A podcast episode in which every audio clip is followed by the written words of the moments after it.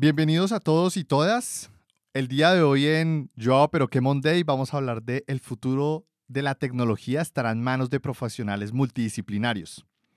La conversación de hoy se va a enfocar en comprender paulatinamente qué es desde una perspectiva mm, de experiencia y también de definición lo que es ser profesional y vamos a ir ondando en cómo esas habilidades profesionales entran en juego en el mundo de la tecnología y cómo relacionándolas con otras disciplinas van a liderar o van a ser carreras o personas importantes en el desarrollo de la tecnología a futuro. ¿Listo?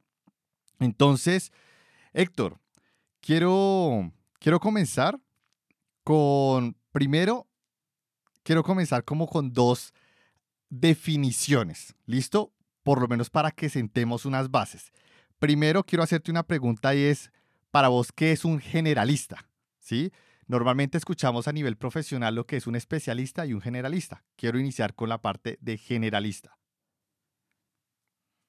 Listo, pues bueno, mm, cuando hablamos de generalistas o especialistas, Em, creo que tenemos que empezar por el hecho de que estamos delimitando estos conceptos a una área en específico.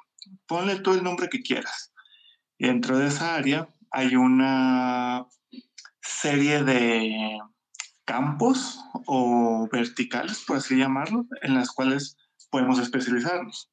Una persona generalista es alguien que conoce de distintas de estas verticales digamos que con cierto nivel de profundidad, pero lo, aprovecha y lo toma como una, como una ventaja, el hecho de que tiene esos conocimientos de distintas verticales y con ello puede hacer algo. Entonces, para mí eso es un generalista, es alguien que sabe de varias ramas de una, de una área específica. Perfecto. Realmente la definición que dice es alguien que sabe diferentes temas, intereses, habilidades e incluso llega a tener varios hobbies. Por ejemplo, un generalista conoce todas las partes que entran en juego en una industria, por ejemplo la alimenticia, y conoce todos los departamentos, cómo se comunican estos departamentos, pero sin ser especialista en ninguno o tener un grado de profundidad importante en ninguno. Sabemos que todo esto es relativo, ¿sí? Eh, y ya lo tenemos muy claro, que puede llegar a verse un generalista con una especialidad y es, es totalmente normal. Pero quiero hacer la siguiente pregunta para empezar a abrir y el debate y empezar a abrir la conversación con las personas presentes si quieren pedir el micrófono y dar su opinión con mucho gusto. Y quiero empezar con esta pregunta para entrar un poco más en, en, en, materia, eh, eh, Héctor. Y es, en sus respectivas áreas o en el tuyo, en tu respectiva área y experiencia, ¿qué tan bueno o malo es llegar a ser generalista? Ok. Mm, yo te podría decir que es bueno, o sea, no, no, es, no es malo. También hay que tener claro el contexto, porque, o sea, no es lo mismo que una empresa busque, no vamos a decir generalista, vamos a decirle todólogo, que es como... todólogo, muy bien, bien, bien vamos a hacer esa distinción entre un todólogo y un generalista, porque o sea, un todólogo una persona que se tiene que hacer a cargo de todo, para todo, ante la necesidad, más que necesidad, podría ser una carencia quizá de planeación, recursos, lo que tú quieras, es muy distinto. Que sí, te puede dar experiencia, es verdad, pero ser generalista, porque tú te especializas, o, o sea, me refiero, te especializas de que trabajas en un área y conoces de diversos temas y buscas aplicarlos y aprendes y te estás actualizando y comienzas a conocer, todo, toda esa información te va dando un mejor contexto y de hecho pues va impulsando tus habilidades. Entonces, si a mí me lo preguntas, ser generalista es una muy buena idea, siempre y cuando no te quedes nada más con eso de, como decimos en México, de, de picar por todos lados y, y no quedarte con nada. Entonces, también hay que ser consciente de eso. Muy buen punto, muy buen punto. Y de pronto este, es que generalista y todólogo, y con lo que acabas de decir, suena emprendedor. una persona que a sus inicios de cualquier proyecto debe saber de muchas cosas porque pues no tiene la capacidad para contratar a todo el mundo. Sí, sí, exacto. Por eso decía que también depende del, del contexto, ¿no? Porque si es de emprendimiento, ahora sí que no tienes muchas opciones. Tal cual, tal cual.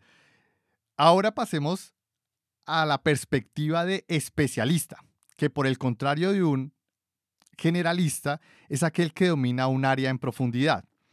Crean un entendimiento profundo en dicha área, que llegan a ser referentes en sus respectivas áreas de estudio y ejercicio, ya sea en la empresa donde se encuentren o a nivel educativo, a nivel ya de, de profesional de investigación. Un especialista, por ejemplo, puede ser un desarrollador de software que solo se enfoca en un área. ¿Cuál área? Por ejemplo, orquestación de integraciones entre servicios. Sabe la administración, sabe la construcción, sabe la orquestación y solo se especializa en esa área. Podemos percibirlo más fácil porque son más comunes en las áreas en las cuales nosotros normalmente trabajamos y estudiamos. Pero reitero la pregunta ahora con especialista, Héctor, y es, en, tu respectiva área y en las respectivas áreas de las personas que acá nos están escuchando y experiencia, ¿qué tan bueno o malo es ser un especialista? Nuevamente, ahí vamos a, caer en la, en la respuesta típica y que a veces como que nos deja con un, con un what. Eh, depende, ¿no?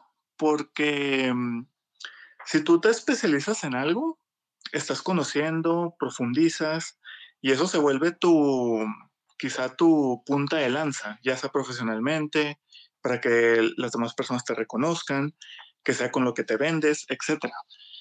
Y al mismo tiempo, tú te vas desarrollando sobre ello, porque, o sea, también, seamos sinceros, si tú quieres ser generalista, porque sabes de distintas cosas y te gustan, es muy difícil que puedas sobresalir, porque, como dice el dicho en inglés, ¿no? Eh, Jack of all trades, master of none, o sea, Jack de todas las habilidades, amo de ninguna. Entonces, pues, ¿en qué, en qué vas a destacar, no? Entonces, ser especialista sí, sí es una ventaja. De hecho, esa puede ser otra ventaja competitiva. Y depende también cómo te vendas. Entonces, sí, definitivamente también es una buena idea. Y yo creo que es el punto al que va, ¿no? De cómo es que ambas partes interseccionan. Y ahí es como tu mejor versión se puede mostrar. Sí, muy buen punto. Como siempre, todo depende, pero por lo menos ya hablando específicamente en mi experiencia personal, porque pues ya hablarlo a nivel general es difícil, pero a mí a nivel de experiencia, en el área en el cual yo me desenvuelvo, es mejor ser generalista que ser especialista, porque yo ando en el área de la preventa de software. Si es una empresa grande, es una multinacional, que llega a los clientes y uno debe tener la perspectiva de analizar su arquitectura, las diferentes áreas que entran en juego cuando uno va a proponer una solución para una necesidad que ellos ya, ellos ya tienen. Entonces, en este caso, un arquitecto de software viene a ser más generalista que especialista, porque debe conocer de muchas áreas, debe rápidamente comprenderlas para poder proponer un nuevo proyecto que entra en juego y se va a comunicar con lo que actualmente tienen.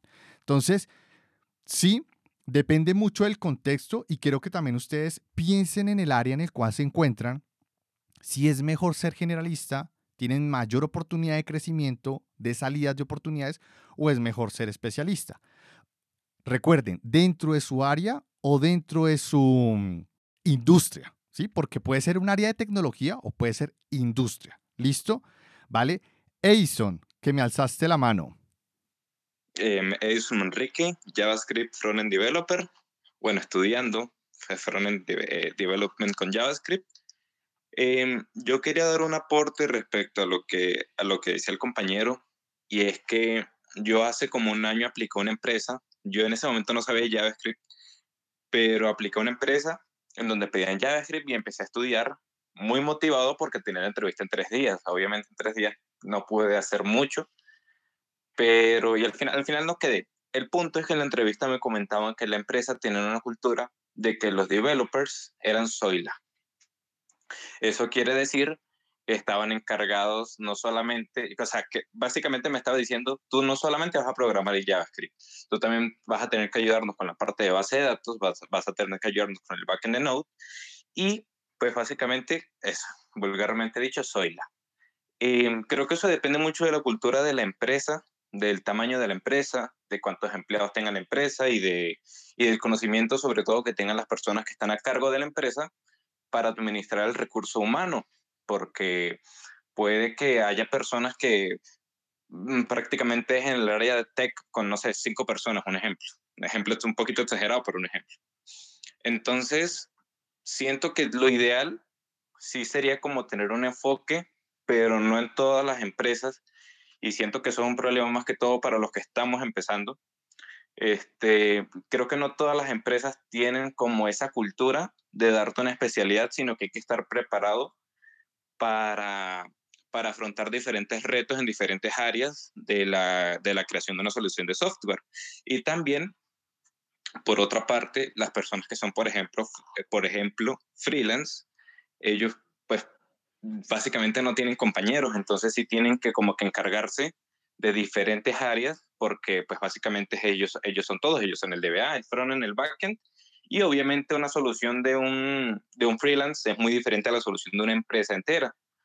Pero, pero sí siento que, así bien no se puede ser especialista en todo porque es imposible, como lo dice el compañero también, sí siento que en, en la realidad, digamos, allá afuera, hay empresas que sí, sí, esperan un poquito más de lo que quizás sería el ideal que uno debería saber, pero como que sí esperan un poquito más.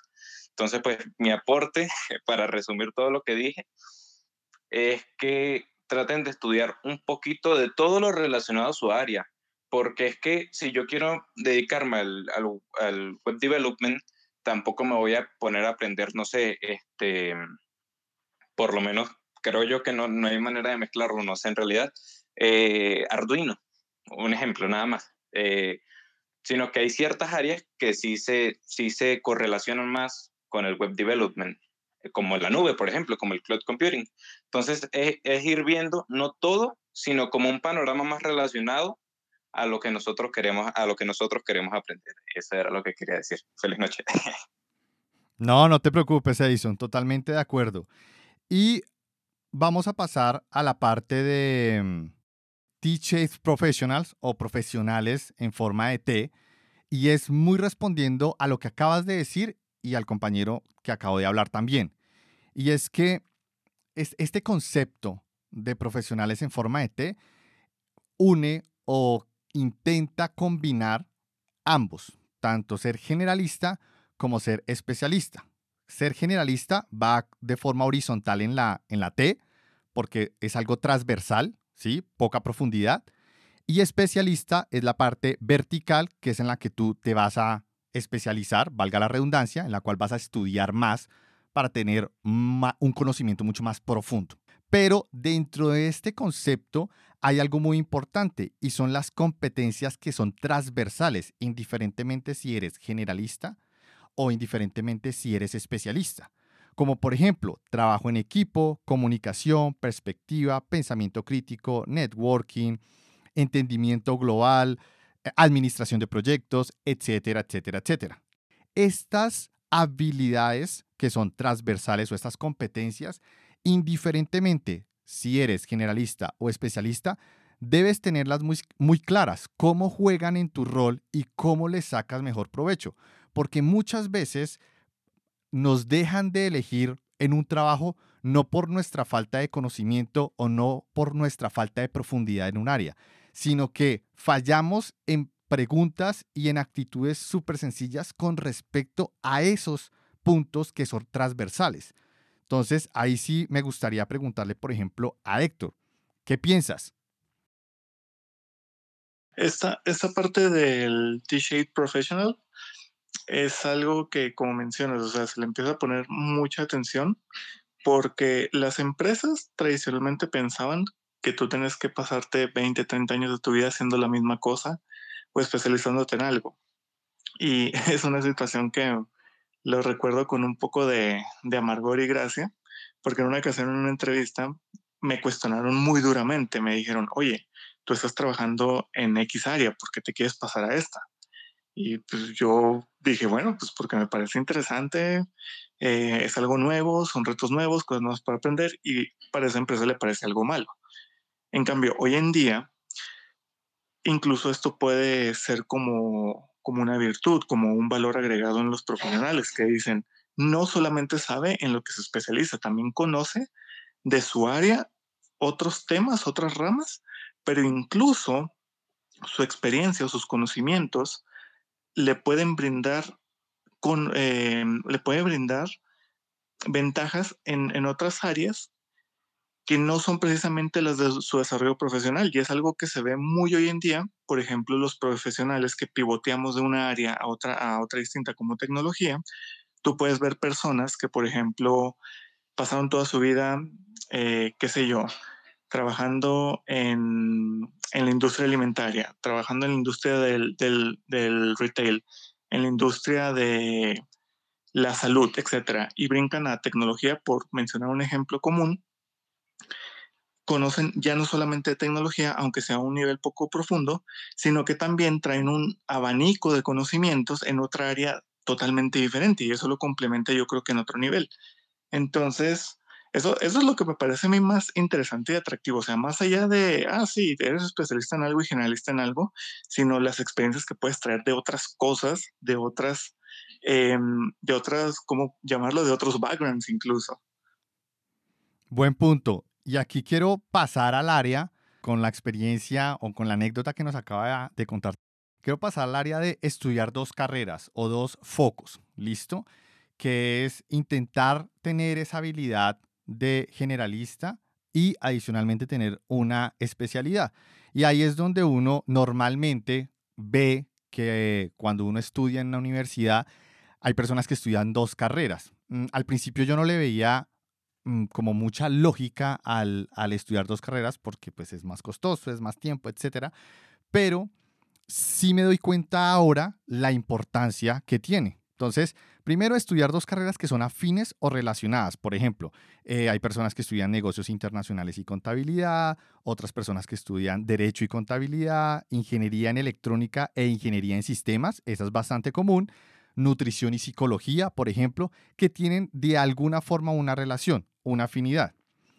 La otra área, que es en la que yo considero que realmente va a ser el futuro de la tecnología y por eso es multidisciplinario, son carreras o son especialidades o áreas en las cuales no hay como una relación tan directa, como por ejemplo bioingeniería y desarrollo de software. Entonces dije, ah, pero bioingeniería tiene algo de desarrollo de software. No tanto. Las veces que yo he hablado con un una bioingeniera que conozco, va muy a nivel de laboratorio, muy nivel químico, muy nivel biológico. Pero obviamente combinando esas dos, ya hay una perspectiva de aplicabilidad y construcción de nuevas herramientas dentro de su campo, es bastante útil. Hay una, por ejemplo, que es derecho y programación, programación web. Entonces, son dispares que al principio puede que no haya una relación directa, pero si tú encuentras, si tú indagas y profundizas en el área, en derecho hay muchos problemas que ya una persona conociéndolos porque es su especialidad, ya sabiendo de desarrollo eh, web, ya le es más fácil comunicar a ingenieros que no hacemos parte de, esa, de ese rubro de conocimiento, pues nos va a quedar mucho más fácil ver lo que esta persona construyó para poder decir, ok, ahora sí sé lo que tengo que hacer y cómo construirlo y darle forma.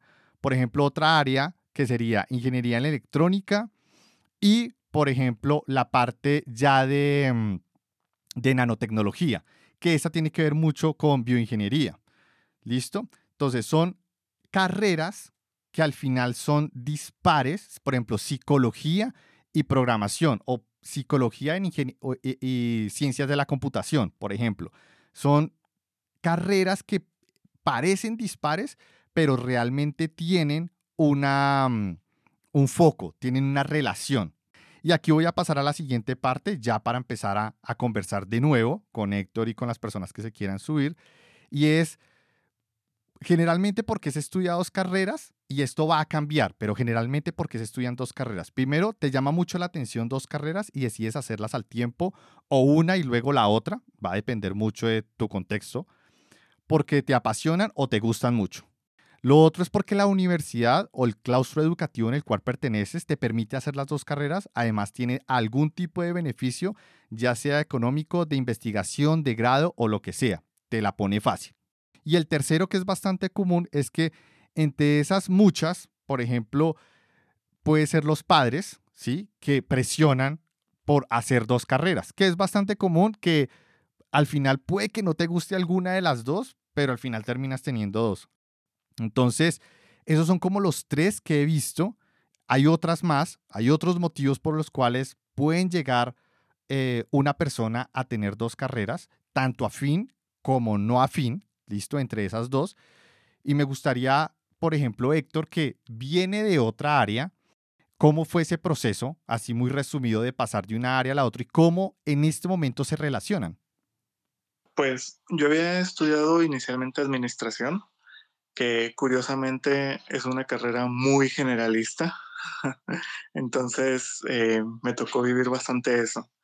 Y precisamente durante mi carrera en administración estuve en distintas áreas. La última que toqué fue recursos humanos en empresas de tecnología y yo en mi intención de conocer mejor al equipo en un nivel personal, de conocer a las personas, pues quería entender qué era lo que hacían, ¿no? O sea, quería saber más sobre qué es lo que programaban, cómo lo hacían. Empecé a buscar cursos, etcétera, y porque también eso sabía que me iba a ayudar en los procesos de reclutamiento sobre todo en las entrevistas, o sea, poder hablar el mismo idioma con, con un candidato o una candidata. Y pues me fui involucrando más y más y más y yo dije, oye, pues esto me gusta, entonces ahora, ahora juguemos del otro lado de la cancha y pues acá estoy. Interesante, interesante. Acá hay tres manos levantadas, entonces, para la primera persona que me alzó la mano está Jerónimo, porfa, dale.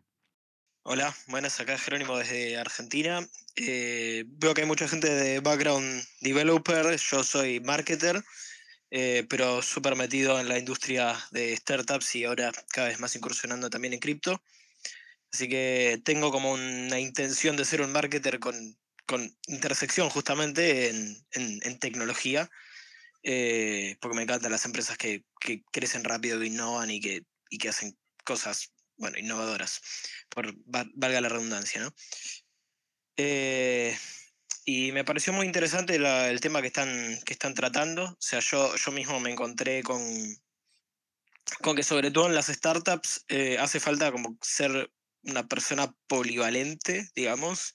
O sea, si yo me intento ser el marketer que está específicamente dedicado solo a una cosa y no soy capaz de además de, no sé, por ejemplo, hacer un email y establecer una comunicación por ese canal, eh, de editar un video, de armar un posteo, de, hacer otras tareas que, por ahí tengan o no que ver con marketing, como que hace falta hacer un poco quizá ese todo lo del que hablaba la otra persona que subió antes, que por ahí a veces está o no está del todo bien justificado su, salario, pero bueno, eso también depende de, de cada uno, porque por ahí no es la única razón sobre todo para estar en una startup, uno por ahí sabe que se está metiendo en esa posición de tener que ocupar varios sombreros y suplir más allá de una posición extremadamente limitada. Y ya que hablaron del concepto de T-Shape, eh, yo lo conozco hace bastante tiempo y, y creo que vamos cada vez más hacia eso. Si bien está bueno tener, en mi caso es email marketing, automatizaciones, eh, tener una especialización, digamos, donde uno conozca bien a profundidad, como que hay que tener eh, conocimiento de muchos campos que se relacionan con el propio. E incluso te enriquece mucho ser especialista en un área que puede o no ser una segunda carrera, que es lo que estaban hablando, sino puede ser una especialidad, ¿no? En mi caso, es cada vez más startups, ahora por ahí migrando a cripto, que está todo interrelacionado igualmente, pero pero yo veo que, es muy valioso por ahí ser un programador, no sé, especializado en cripto, ser un marketer especializado en startups y que entiende de growth, entiende otras cosas, porque con mis tres años de experiencia en esto, me empecé a dar cuenta que es muy diferente, por ejemplo, ser un marketer de agencia para, para e-commerce eh, o un profesional, digamos, generalista. Yo creo que el camino va un poco entre saber un poco de muchas cosas, eh, aunque sea de oído, por ejemplo, saber de principio de diseño, saber un poco de, escribir copywriting, por ejemplo. Estoy poniendo muchos ejemplos de marketing porque, bueno, es mi área. Eh, y, creo que eso, sumado a especializarse en alguna industria, te puede volver un, un profesional, primero que muy demandado y que, por lo menos en mi caso, suple mis necesidades, digamos, de crecimiento profesional y de, de decir, mira, me gustan, me gusta, me encanta el marketing, me apasiona, pero, pero no me gustaba trabajar con clientes como una agencia de marketing y me encanta el mundo de la tecnología y las startups. Entonces, eh, juntando esas dos cosas, eh, yo encontré, digamos, lo que me, me gusta hacer, básicamente. Entonces, nada, esos son mis cinco, cinco centavos a la, a la charla. Vale, muchísimas gracias. Y la verdad tienes toda la razón y me gustó mucho un ejemplo que colocaste y fue tú eres marketer o haces marketing, pero cambia mucho la industria, el rubro en el cual estés aplicando tu conocimiento. Y tú puedes ser especialista en tu área de marketing, pero puedes ser un generalista a nivel de industria. Y es la misma área. Y eso también hay que tenerlo en cuenta, porque si vas a entrar a una empresa que es de finanzas, no va a ser lo mismo a una de transporte. Entonces, todo cambia, el mensaje cambia, las métricas cambian y eso puede también ayudarte a adaptarte al contexto en el cual vayas a, a elaborar con el conocimiento que tú ya tengas. Entonces, me pareció muy buen punto. Alfonso, tu turno. ¿Qué tal? ¿Cómo estamos? Muy buenas noches. Mi nombre es Alfonso Sánchez y debo decir que la verdad es un honor estar del otro lado porque normalmente yo escucho a un Leonidas Esteban, a un, a un, un, este, un Oscar Barajas y ahorita las tengo de oyentes, así es que qué padre. Eh, les, les, quería contar un poquito de mi historia. Mi historia, yo, yo empiezo como programador, entonces la realidad es que yo empiezo a programar en PHP, empiezo a programar HTML, CSS y todo estaba perfecto. En mi trabajo me dicen, ¿sabes qué? Tú programas muy bien, pero no se ven tan bonitos los, los diseños. Ah, entonces me tocó aprender diseño. Ya estaba perfecto, ya diseñaba, ya se veían bonitos y luego dicen, no, mira, está padrísimo, está padrísimo pero como que le falta movimiento. En su momento me tocó aprender Flash. Después dice, no, ¿sabes qué? Padrísimo, se mueve, todo bien, pero no tienen visitas estos sitios. Ah, entonces me, me empecé a aprender marketing. Una vez dije, bueno, pues yo ya hago el marketing, la programación, el diseño, pues voy a poner mi empresa. Ah, pues ahora me tocó aprender negocios, administración, contabilidad. ¿A, qué quiero llegar con esto? Muchas veces, cuando uno cruza dos conocimientos, lo que pasa es que no obtenemos sino una gran multiplicación de estos dos conocimientos y empezamos a hacer cosas muy interesantes.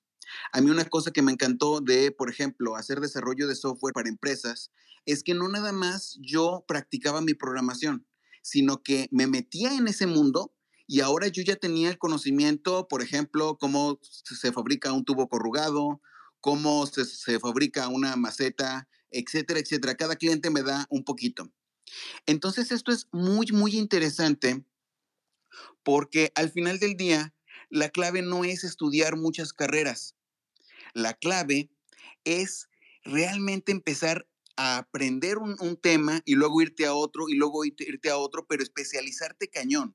Yo en su momento, estamos hablando de ya por 2005, me sabía eh, todo lo que podía haber en ese momento de CSS, Internet Explorer, eh, y todo lo que podía haber de JavaScript. No tenemos el JavaScript de hoy. Ahora, entiendo perfectamente que al, que al día de hoy, hacer lo que yo hice, lo que yo hice en su tiempo, está increíblemente complicado.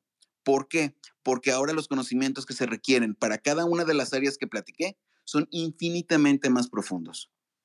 Pues hasta aquí mi comentario. Muchísimas gracias. Vale, Alfonso. Muy, muy bueno tu aporte. Y quiero hacerle una pregunta a Héctor antes de darle la palabra a Juan.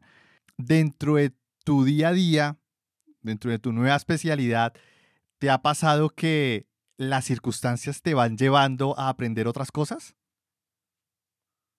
Sí, totalmente. Y de hecho, eso es algo que me está ocurriendo ahora mismo, porque también eso pasa cuando, cuando uno cambia de carrera, te estás especializando en algo porque quieres pues cambiar y empiezas a profundizar y ahondar y ahí estás. Y llega un punto en el que dices, bueno, pues ya, ya estoy aquí, ¿qué sigue? Pues está medio difícil seguir en lo mismo porque pues ya, ya, ya te colocaste. Entonces si quieres crecer, si quieres avanzar, pues empiezas a, a irte sobre la parte horizontal. Eh, que es algo que, que, justo me está pasando ahora porque digo, pues el trabajo en la parte especializada está, se empieza a limitar y hay que buscarle también para los lados.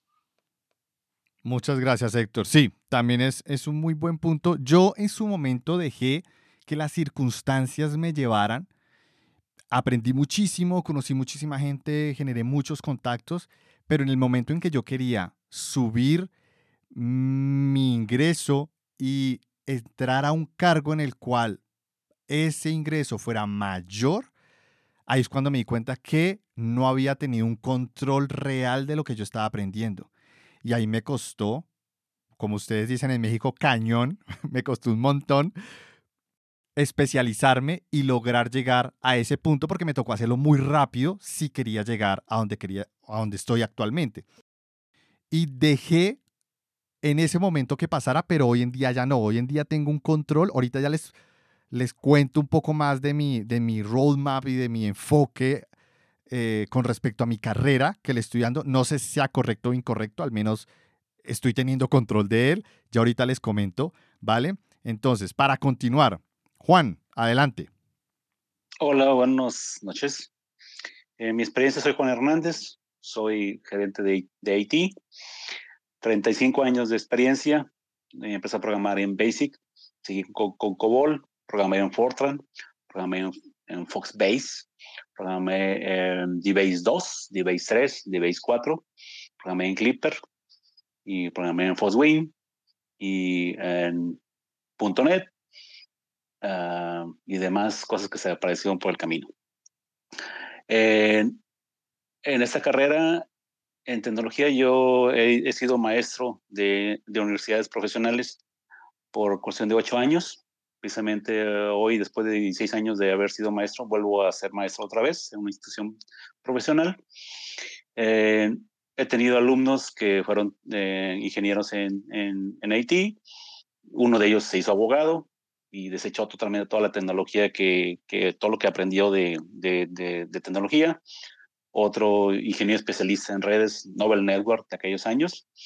Eh, tiró, tiró todo su conocimiento de Nobel Network, ya no existe, pero ya no quiso seguir en IT y ahorita es eh, gerente de, una, eh, de un mayorista de, de, IT, pero ya no, ya no, ya no hace esto. En mi trabajo actual soy gerente de un grupo de 25 personas que un día un jefe en administrativo le pidió a uno de ellos que configurada en impresora, a un programador developer, en experto en Master DBA, en base de datos, SQL Server, en, Oracle y demás.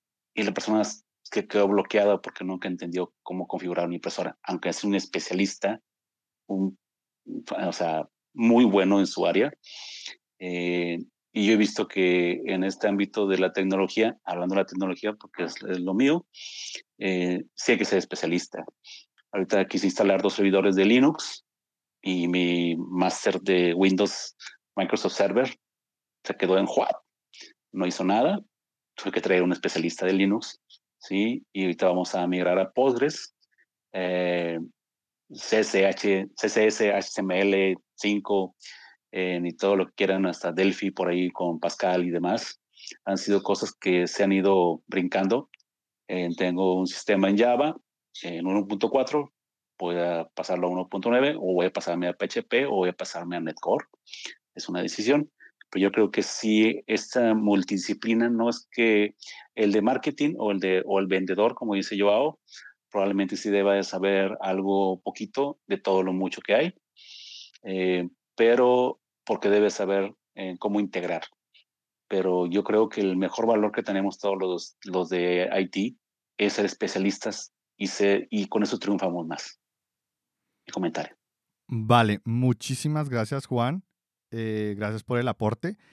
Realmente sí, de hecho eso va a depender mucho de el área en la cual pertenezcas, tu experiencia. Estoy de acuerdo, hay áreas en las que sí uno debe ser especialista y otras áreas en las que uno va a ser generalista, pero también hay que poner foco en el futuro y en todo lo que está cambiando actualmente y que ya vemos una tendencia en el futuro profesional, donde la multidisciplinariedad sí va a tener una gran relevancia. Y ahí para pasar ya a conversar, Héctor, de nuevo, que te dejé ahí callado mientras la gente participaba, es ahora sí vamos a entrar en materia y vamos a intentar responder la pregunta de por qué los profesionales multidisciplinarios serán el futuro de la tecnología. ¿Por qué fue este preámbulo grande de 45 minutos hablando de especialidad y generalidad? Porque tiene que ver mucho con los diferentes trabajos que se vienen a futuro y ya les voy a hablar un poquito de ello, pero ¿por qué es importante ser multidisciplinario? Y es que vamos a empezar con algo bastante controversial. Y es que muchas actividades en el área de la tecnología y en el desarrollo de software son repetitivas. Son especializadas, por ejemplo, la administración de una base de datos, pero son repetitivas. Y son actividades que eventualmente van a ser reemplazadas. Eventualmente van a ser reemplazadas por una inteligencia artificial o por una capacidad computacional. Entonces, ¿esto de dónde lo saco? Hay un documento que se llama El futuro del empleado o del trabajo y cómo es tu trabajo susceptible a ser computalizado o reemplazado por una computadora. Y dice que el 47% de todos los empleos en diferentes áreas son automatizables. No encontré una específicamente en el área de tecnología, pero 47% en todas las áreas es una área es una cifra muy grande y es una son muchas áreas que van desde la medicina, van desde todas las ingenierías, desde la parte de humanidades. Entonces, hay que prestar atención a, yo realmente estoy haciendo algo que es reemplazable porque actualmente eh, ya estamos viendo capacidades tecnológicas que están quitando responsabilidades a los profesionales del mundo de la tecnología. Por ejemplo, a nivel de base de datos. AWS tiene sus serverless en Postgres o sus serverless en MySQL, donde ya mucha actividad de administración ya no existe, no es tuya. O por ejemplo, propuestas como la de Oracle, que son bases de datos autónomas, que son, aparte de ser serverless, tienen la capacidad de hacer autotuning, hacer, eh, de crear índices automáticamente, de crear particiones automáticamente dependiendo de su uso. Entonces hay muchas capacidades que ya empiezan a ser reemplazables que anteriormente sí requerían de un especialista, pero ya no. Entonces creo que ahí es bastante interesante empezar a evaluar esos campos. ¿Tú qué opinas, Héctor?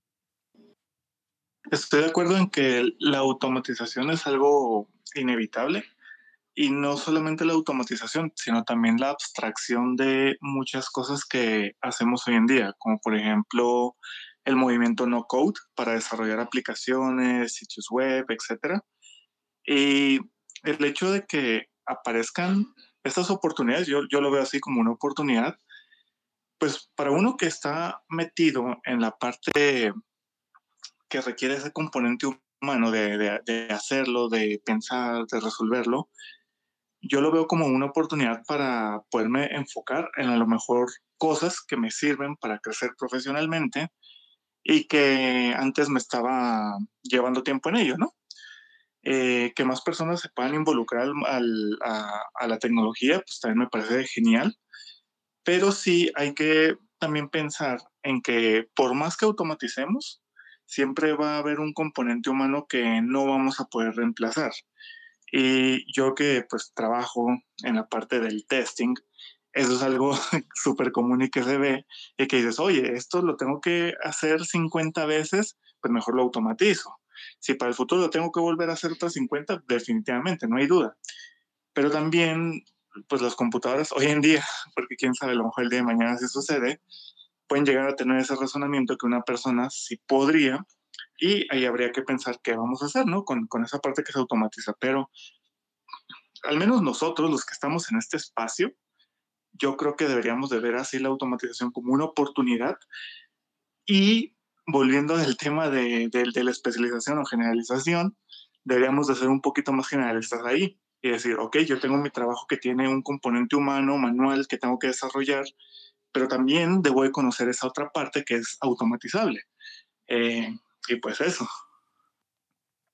Buen punto, Héctor. Y acá una acotación y es, cuando llegó la era industrial, habían muchas personas que tenían una especialidad, eran artesanos, por decirlo de alguna forma, en su área.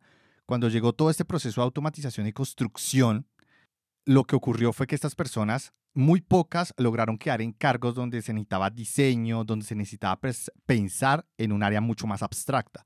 Pero la mayoría de ellos cayeron en, la, en el área de ayudar a las máquinas a operar y el sueldo de ellos era menor. Entonces, aunque la automatización es algo que está llegando y que definitivamente se va a necesitar gente para hacer algunas cosas que la automatización no va a poder hacer, el sueldo y tu, no sé, eh, capacidad adquisitiva y tu estrato socioeconómico, como lo quieran llamar, no va a ser igual, va a ser completamente diferente. O, hay, o ahí, ¿qué opinas? Definitivamente sí va a haber un impacto económico y social por la parte de la automatización. Em, pero nuevamente, o sea, tú, tú mencionabas la, la, parte de la revolución industrial, que fue un, un, hito histórico y yo creo que a muchas personas les resuena cuando, cuando escuchamos automatización. Y la automatización de la que yo hablo, pues es diferente, porque como les decía, quienes estamos en este space, estamos en un contexto también diferente la automatización que vamos a afrontar va a ser diferente a la de, a la de esa época. Entonces, ahora sí que ya está un poco más en manos de cada quien si dejamos que la automatización nos alcance o la abrazamos para sacarle provecho. Sí, muy buen punto, muy buen punto. Diana, me está alzando la mano. Dale, Diana. Ah, genial, gracias. Eh, pues yo estaba trabajando, así que me, esperé al final, pero eh, tengo un par de comentarios relacionados con esto de la transversalidad o de la especialización. Y para mí mm, no se trata realmente de un, de, de si es lo uno o lo otro, sino son los dos, o sea, existen los dos, existen personas más generalistas, existen personas más especialistas. Y como mencionaban hace ratito, el T-shape, ¿no? El, el, tener muchas áreas eh, generalistas y una especialidad me viene pareciendo como que la mejor forma, la mejor fórmula.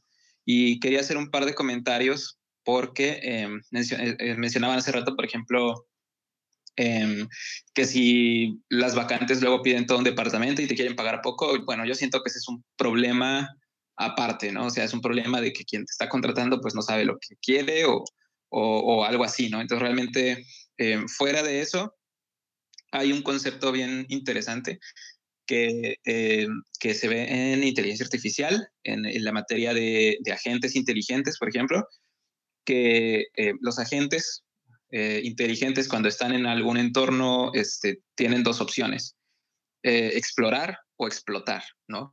Haces una exploración, descubres nuevas cosas a lo largo de, del entorno o ya que encontraste eh, eh, alguna fuente de recursos o, de beneficio, te dedicas solamente a la explotación 100%, ¿no? Entonces, para mí se trata de, eso, ¿no? Es como explotar la, es la especialización y explorar, bueno, es la generalización. Y creo que como sucede con los agentes, pues lo mejor es encontrar es un equilibrio realmente. Em, y, por ejemplo, entiendo el argumento de que es importante eh, especializarse porque luego, pues, por ejemplo, no puedes acceder a buenos salarios de, nivel especializado, pero creo que también la especialización a veces puede caer si no, si no se recurre a una generalización por el otro lado, si no, no hay un, buen equilibrio, puede caer a eh, un problema que sucede mucho con la tecnología, que es que tiende a volverse todo con el paso del tiempo un commodity y se hacen se estancan nichos, ¿no? Por ejemplo, eh, si te especializas mucho en un área y esa área eh, no sales de ahí, pero esa área envejece, pues puedes terminar programando en un lenguaje muy viejito para un grupo de empresas muy reducidos que todavía lo ocupen y nunca poder salir de ahí, ¿no? Un ejemplo también de, estancamiento en nichos y, de cosas donde la hiperespecialización a veces puede afectar es, por ejemplo, eh, la gente que se dedica al diseño de microchips que quiere, por ejemplo, desarrollar microprocesadores, pues hay como tres empresas en el mundo capaces de hacer los, los, mejores microprocesadores, ¿no? Y técnicamente eh, te pueden pagar eh, mucho dinero más que cualquiera, pero al mismo tiempo también para ti significa no tener opciones hacia dónde moverte. Y en cambio la generalización puede significar eh, que si diseñas y también maquetas y también programas JavaScript, pues a, donde quiera puedes encontrar un puesto, ¿no? Entonces, creo que es un equilibrio entre ambos, la mejor opción. Y, y, y sobre todo tomando en cuenta lo que mencionas, ¿no? De que no sabemos qué es lo que va a pasar, entonces tal vez lo que más nos conviene es no, no caer como en un óptimo local, sino tratar de optimizar para, para el futuro y por eso pues mi opción es como explora y explota de forma equilibrada. Genial, muchísimas gracias Diana, muy buen aporte y continuamos con la charla. Listo, me faltan dos temas para ir cerrando. Hay muchas áreas, hay mucho conocimiento que uno debe adquirir para poderse desarrollar profesionalmente en trabajos futuros. ¿Esos trabajos futuros cuáles son?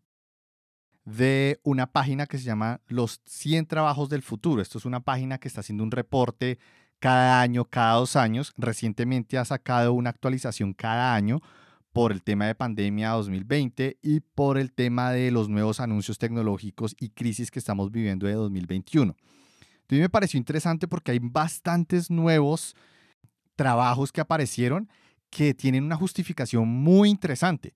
Solamente traje cuatro y quiero discutir un par ya con las personas que tienen el micrófono actualmente y de pronto si alguna adicional quiere solicitarlo, que ya veo ahí una persona que me solicitó también el, micrófono, ya ahorita te lo doy. Pero entonces solamente voy a mencionarlo rápidamente. Entonces esos son los trabajos de futuro que aparecen en la página que les acabo de compartir. El primero, ingeniero nanomédico, que es, es una persona que va a trabajar mucho con herramientas de hardware y software dedicadas a la nanomedicina.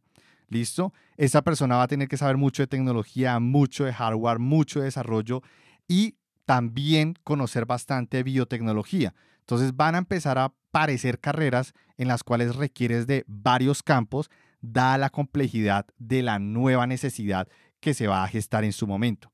Otro que me pareció bastante curioso y la justificación les recomiendo leerla es un nostalgicista o un diseñador de nostalgias.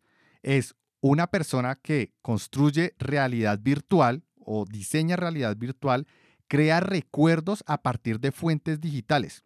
Recuerden que muchísimas personas van a ser muy viejitas en unos 20 años. O ya ahorita tienen 60 años, por ejemplo, mi papá tiene 60 años, y ya son personas que de verdad ya requieren de otro tipo de entretenimiento. Y me pareció bastante curioso este rol porque va a ser una persona que va a diseñar, ¿listo?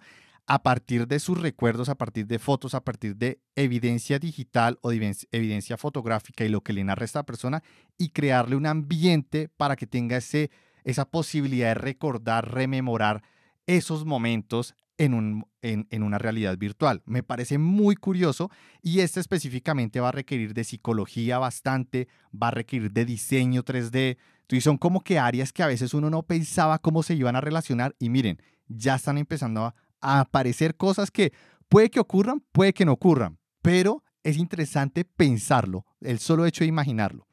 El otro, por ejemplo, es diseñador de ética robótica y es en qué momento vamos a necesitar que las máquinas tomen decisiones complejas. Recientemente, eh, en los últimos años, hemos visto que han aparecido muchos vehículos autónomos y el MIT sacó un estudio diciendo en donde colocaban un carro autónomo, colocaban a una mujer anciana, un bebé en la calle y la pregunta era, ¿a cuál debe matar? Difícil, difícil respuesta. ¿Por edad? Mm, simplemente, pues el infante no tiene, no sé, no tiene conciencia desarrollada, es mejor que una persona que sí la tiene. Y entonces empezaban a, desmembrar todo ese punto y ahí entra la filosofía, entra la psicología, la lingüística, cómo vamos a poner esta nueva ética en palabras para que todo el mundo entienda por qué se toman esas decisiones y obviamente el diseñador de ética robótica también tiene que ser un científico en computación. Y el último, para que vayan pensando en cuál quieren dar su opinión.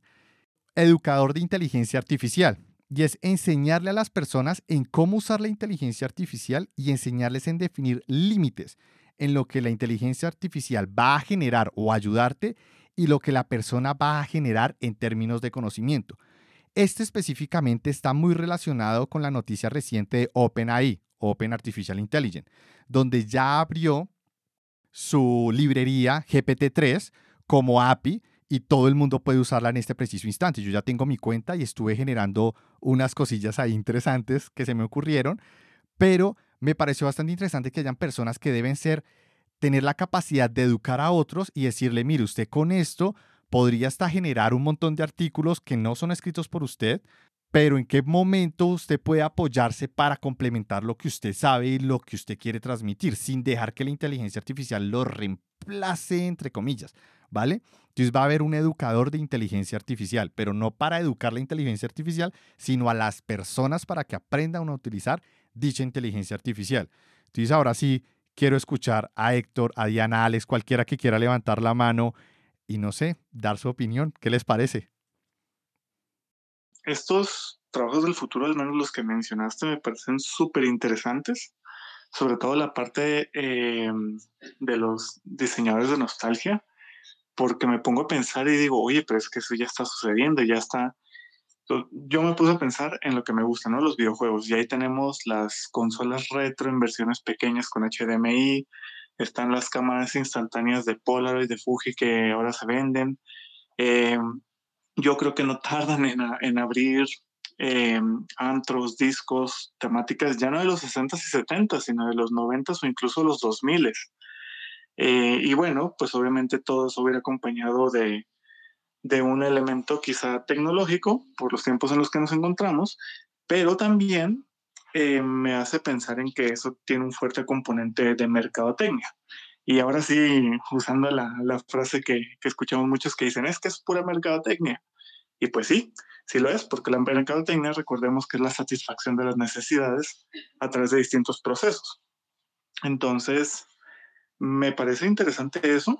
Y también el otro empleo que mencionabas, el de eh, educadores de inteligencia artificial, porque precisamente la inteligencia artificial la usamos hoy en día, pero muchas veces no somos conscientes de hasta qué punto nos está ayudando o estamos siendo parte de, un, flujo, de, un, de, un este, de una línea, pues, de, que, de donde sacan datos o, más. Em, y pues, obviamente, eso también va de la mano con, el tema de esta charla, ¿no? De, de la generalización, tanto de, de áreas de conocimiento, de profesionalización y el cómo se especializan, ¿no? Como mencionabas, una parte puede ser la psicología, la mercadotecnia, la tecnología, etc, etc. Entonces, yo creo que vale la pena incluso hablar más adelante de, de esos empleos. Sí, totalmente de acuerdo. Voy a subir a Leonardo. Hola, buenas noches. Eh, bueno, yo soy frontend developer, tengo más o menos tres años de experiencia y pues estoy de acuerdo con el tema de que sí debe haber ciertos tipos de conocimientos que estén alineados. Entonces, tengo una pregunta. Para las personas nuevas, ¿cómo no abrumarse con la cantidad de información que uno tiene? Por ejemplo, hace un tiempo eh, se decía que un unicornio era un, un programador que también sabía diseño, pero entonces hoy en día está el tema del Web3 y que entonces hay que aprender a programar para Ethereum o este tipo de tecnologías. Entonces, básicamente mi pregunta es, ¿cómo no abrumarse con tanto cambio y tanta tecnología nueva que aparece día a día? Gracias. Muy buena pregunta, Leonardo. Y Héctor, Diana, Alex. Diana, allá levantó la mano. Dale. Hola, ¿qué tal? Este, mi, mi respuesta corta sería, da un paso y vuelve a ver, vuelve a mirar. Eh, creo que es la estrategia más, más este, inteligente, porque todo el tiempo em, todas las tecnologías van a estar cambiando. Hoy es Web3, antes eh, tal vez era eh, diseño, ahora en el futuro no sé. Entonces, siempre va a haber una nueva tendencia, algo nuevo que va a ser el nuevo unicornio, el nuevo perfil completo. Y si apenas estás empezando, pues puede llegar a sonar como que ahora le agregaron un libro más al temario que tienes que dominar. Y no, realmente puedes comenzar con, con las bases, los fundamentos, encontrar un empleo de eso y luego poco a poco ir aprendiendo eh, conforme el, mismo trabajo lo vaya requiriendo o conforme tú te vayas interesando, pues vas a ir adquiriendo nuevas este, habilidades o nuevas, nuevos conocimientos y poco a poco tú podrás llegar a ser ese unicornio. Igual vale mucho la pena invertir tiempo en aprender algo por interés y no por tendencia o por trabajo, porque con el tiempo, pues si te vuelves lo suficientemente bueno o buena en ello, eh, tú puedes ser el próximo rol que ahora llamen unicornio. Sí, buen punto. Yo ahí complemento, como experiencia personal, dejé que, como les comenté, que las circunstancias me llevaran. Lo único bueno de esa situación fue que me di cuenta lo que no quería hacer. Entonces, tampoco es malo dejar que las circunstancias te lleven siempre y cuando seas muy observador y crítico de esa actividad que estás empezando a hacer simplemente por necesidad. No te estreses en tener que definirlo ya. Dale tiempo a irte desarrollando y ve aprendiendo las diferentes áreas, pero ve identificando qué pedazos te gustan y qué pedazos no te gustan. En mi caso, al final yo terminé siendo eh, arquitecto de software, listo, arquitecto como tal de soluciones de implementaciones. Mm, aún sigo especializándome, como les digo, es, es especializándome, es extraño porque en arquitectura de software no es tanto especialidad, pero bueno, aún sigo ahondando en ese campo y adicionalmente, por lo menos en mi área, me di cuenta que quiero redirigir un poco mi campo profesional. ¿Listo? Entonces, en ese sentido, ¿qué estoy haciendo ahora? Estoy aprendiendo bastante de pensamiento crítico, ¿listo? Porque a nivel de arquitectura de software debo tener esa capacidad mucho más desarrollada que normalmente alguien en el campo de la tecnología y del desarrollo no lo tiene a ese nivel de un arquitecto, es porque hay que entender muy bien el requerimiento y las necesidades del cliente y el cliente no es una persona, es una entidad que tiene muchas personas. ¿Listo? Y muchas de ellas van a intentar defender su propio cargo o su rol y puede que no esté dando toda la información para un proyecto. Entonces hay que lidiar mucho con estas personas y tener pensamiento crítico, saber preguntar para extraer esa información. Entonces por eso estoy mejorando en ese aspecto. Y en mi caso, a mí sí me gustaría ser un diseñador de ética robótica. ¿Vale? Es un campo en el cual me gustaría desarrollarme. Por esa razón, en aproximadamente uno o dos años voy a hacer una segunda carrera, la cual va a ser filosofía. La filosofía de la inteligencia artificial intenta responder a las siguientes preguntas. Las tengo anotadas porque son preguntas que pueden sonar sencillas, pero requieren de un nivel de profundidad importante para poder plasmarlo y luego, pues, ejecutarlo e implementarlo en el mundo de la robótica. Y es, ¿puede una máquina actuar inteligentemente? Ojo, actuar inteligentemente, no pensar inteligentemente, lo cual es el ejemplo que les puse de, los vehículos autónomos. Puede resolver cualquier problema que una persona resolvería pensando de la forma inductiva y deductiva de análisis que una persona haría o qué caminos tomaría, ¿sí? ¿Son la inteligencia humana y la inteligencia de la máquina lo mismo, dado que la máquina es construida a partir de del ser humano va a ser lo mismo, en qué momento va a ser diferente y qué implicaciones puede llegar a tener, de nuevo, desde un punto de vista meramente filosófico y desde de la ciencia de la computación. ¿Es el cerebro humano esencialmente una computadora? ¿Puede una máquina tener una meta, estados mentales y conciencia de la misma manera que un ser humano puede? Y el último que me parece bastante interesante y este requiere muchísimo, muchísimo estudio y es ¿Se puede sentir cómo son las cosas? ¿Las máquinas pueden sentir cómo son las cosas? Esta pregunta parece rara, pero me gustaría que las personas que se vieron Monster Inc. piensen en esto. ¿Se acuerdan la escena donde número uno le dice a Mike Wazowski, así las cosas deben ser? Es, llega un punto donde sencillamente, por más que duela la decisión, hay que tomarla. Entonces, así las cosas deben ser. Una máquina o una inteligencia artificial puede llegar a ese punto de, decir, hasta aquí llegué, este es el resultado, aunque no me guste, no necesito seguir procesando. Entonces, esto es bastante curioso, es algo que yo me quiero enfocar, en lo que yo me quiero desarrollar. Obviamente esto tiene un componente educativo bastante fuerte, que es lo que he estado también desarrollando. Yo considero que voy a tener que dedicarle unos siete años a esto, es decir, a mis 40 voy a poder tener como todas las piezas encajando y posiblemente sí pueda, y yo veo que definitivamente hacia allá va el mundo, en entrar a una empresa y tener un rol parecido o ese con ese título. No sé, sería un sueño bonito que se cumpliera o que se hiciera, pero para que ocurra, al menos debo estar preparado. No sé los demás qué piensen o si tienen algún roadmap ya establecido de estudio que puedan compartir. Completamente. A mí me llama mucho la atención, o más bien estoy yendo en ese camino, eh, de la robótica, pero con un enfoque un poco con un enfoque arqueológico de la tecnología. ¿A qué me refiero? A que muchos, ah, se han hecho muchos avances on top, siempre una capa de abstracción sobre la otra, y ahora que necesitamos eh, más poder de cómputo para aplicaciones de inteligencia artificial o robótica, em, pues nos topamos con el límite de el, silicio, ¿no? Entonces, Em, creo que recurrir un poco a, bajar algunas capas de abstracción y volver a empezar, pues ayudaría bastante. Entonces justo me, dedico mucho a aprender de esos, temas, así como que buscando cómo funciona eh, algo que ya damos por sentado, porque a lo mejor desde ahí puedes hacer algo del futuro, ¿no? Vale, muchísimas gracias, Diana. Héctor.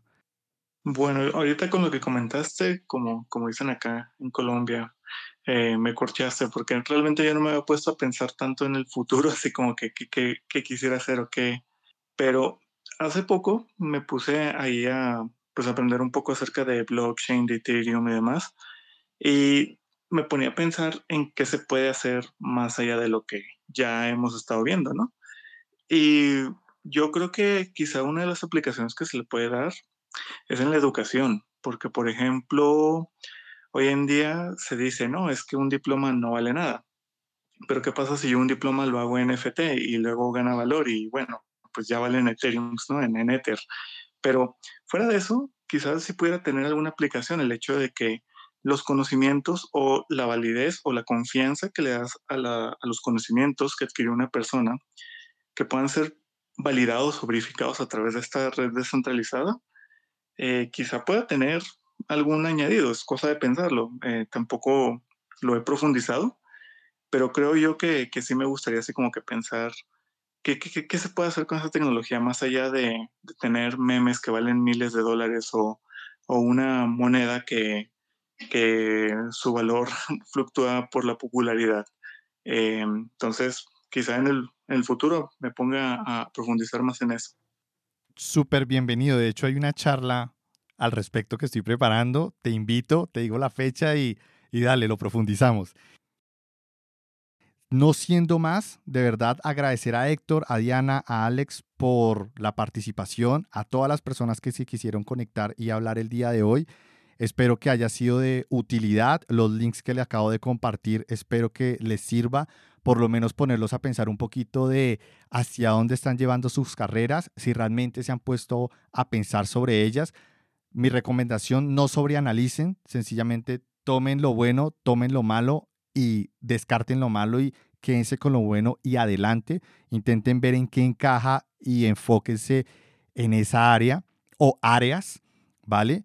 Y siempre elijan una, una de profundidad, una de especialidad. Yo creo que lo que dice Diana, lo que dijo Alex es, es muy cierto, lo que dijo Héctor y lo que dijeron varias personas que participaron, y es que un área de especialidad es bastante útil porque es en la cual pues puedes llegar a ganar buen dinero, ¿sí? Y puedes desarrollarte y puedes realizarte profesionalmente, no solo profesional, sino también personal, como que lo logré, soy bueno en esto y, y sentirse bien por ello, pero también no descuidar otras áreas que van alrededor de esa especialidad y transversales, teamwork, eh, networking, todas esas habilidades blandas que definitivamente son complemento que mira que un curso sencillo de ocho horas o un curso de un mes en la plataforma que quieras, en Coursera, en edX, en Platzi, en Coursate, en lo que sea, hasta los mismos cursos de la UNIES, puedes llegar a encontrar información interesante en todas las áreas, ya sea de especialización, ya sea de habilidades blandas, y dedícale tiempo a aprender. Por ejemplo, lo que está haciendo Héctor con la parte de blockchain y Ethereum.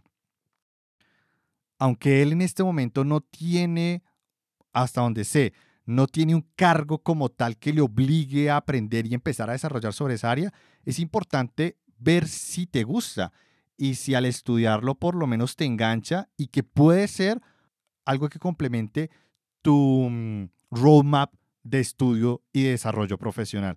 Entonces, hasta la próxima. Chao, chao.